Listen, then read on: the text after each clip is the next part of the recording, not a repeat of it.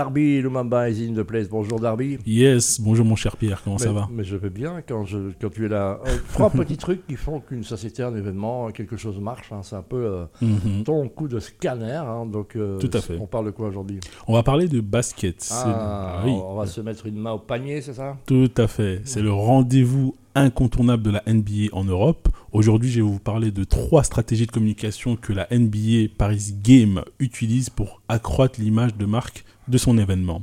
Pour ceux qui ne connaissent pas ce concept, pas de panique, c'est simple. La NBA Paris Game, c'est un match de basket de la NBA qui, au lieu d'avoir lieu aux États-Unis comme d'habitude, ben, se déroule à Paris afin de permettre aux Européens de vivre l'expérience NBA.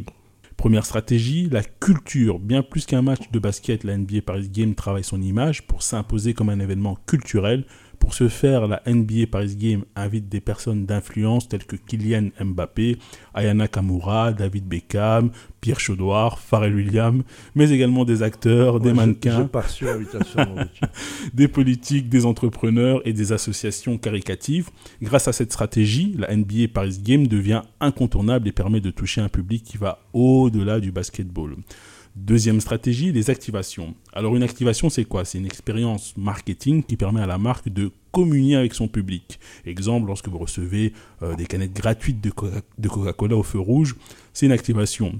Ben, pour la NBA Paris Game, plusieurs marques et ses 17 sponsors officiels ont proposé des activations un peu partout sur Paris.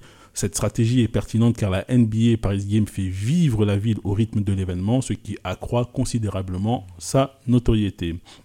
Troisième stratégie, les réseaux sociaux. La NBA Paris Game va être omniprésent sur les réseaux sociaux. Par exemple, le compte Instagram de la NBA Monde, qui compte quand même, Pierre, 85 millions de followers, hein, ça fait un bon petit paquet, ce qui n'est pas rien. Ça va, ils vont publier en permanence des contenus pour promotionner l'événement. Cette stratégie est assez intéressante car elle permet d'en faire un événement international où il faut être et être vu.